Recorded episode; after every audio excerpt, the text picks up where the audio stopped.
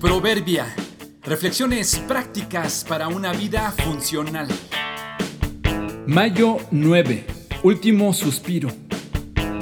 Las cosas agradables conseguidas honestamente deben disfrutarse como un regalo de Dios. Me encantaba el olor de ese desodorante en aerosol. No sé por qué me gustaba, quizá porque de niño lo usaba mi padre o alguno de mis hermanos. No lo sé bien.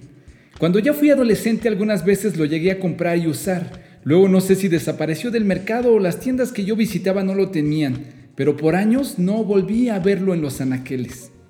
Hace quizá unos tres años, andando en un supermercado, volví a encontrarlo, ahí, en un rincón como despreciado y relegado de las otras marcas más populares y modernas. Solo había tres botes. Estuve tentado a comprarlos todos, pero al fin solo me llevé uno y le prometí a los otros dos que volvería por ellos. Al siguiente día, después de un baño, lo usé. Años que no olía ese olor a madera o no sé qué es en realidad.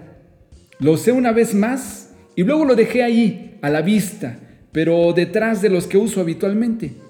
Solo de vez en cuando me asomaba para ver si seguía ahí, y claro que seguía, no había forma de que no estuviera. Hace unos días tomé el bote en mis manos y lo sentí diferente. Presioné la válvula y para mi sorpresa solo salió un chisguetillo y nada más. ¡Ey! ¿Cómo que mi desodorante se acabó si solo lo usé dos veces? Mi desodorante se esfumó. No sé si dejé presionada la válvula con la tapa o se evaporó con el tiempo. Con tristeza tiré el bote a la basura. He intentado conseguir otro, pero no he tenido suerte de hallarlo. ¿Qué estamos posponiendo para después? ¿Será que sí lo lograremos cuando pensemos estar listos? Tus pinceles, tus herramientas, lo que tienes ahí guardado para usar después, ¿seguirán siendo útiles? El piano que has dejado de tocar, las canciones que ya no cantas, la ropa que ya no usas, el dinero que estás ahorrando, el perfume que no te pones, los amigos que no visitas o llamas, la familia que no contactas, ¿piensas que durarán para siempre? ¿Piensas que al pasar de los años tendrás el tiempo y la energía para volver a usarlos? ¿Cuándo será un buen día para volverse a Dios? No te sorprendas que al pretender olerlo nuevamente, solo le quede un último suspiro y no haya forma de conseguir otro.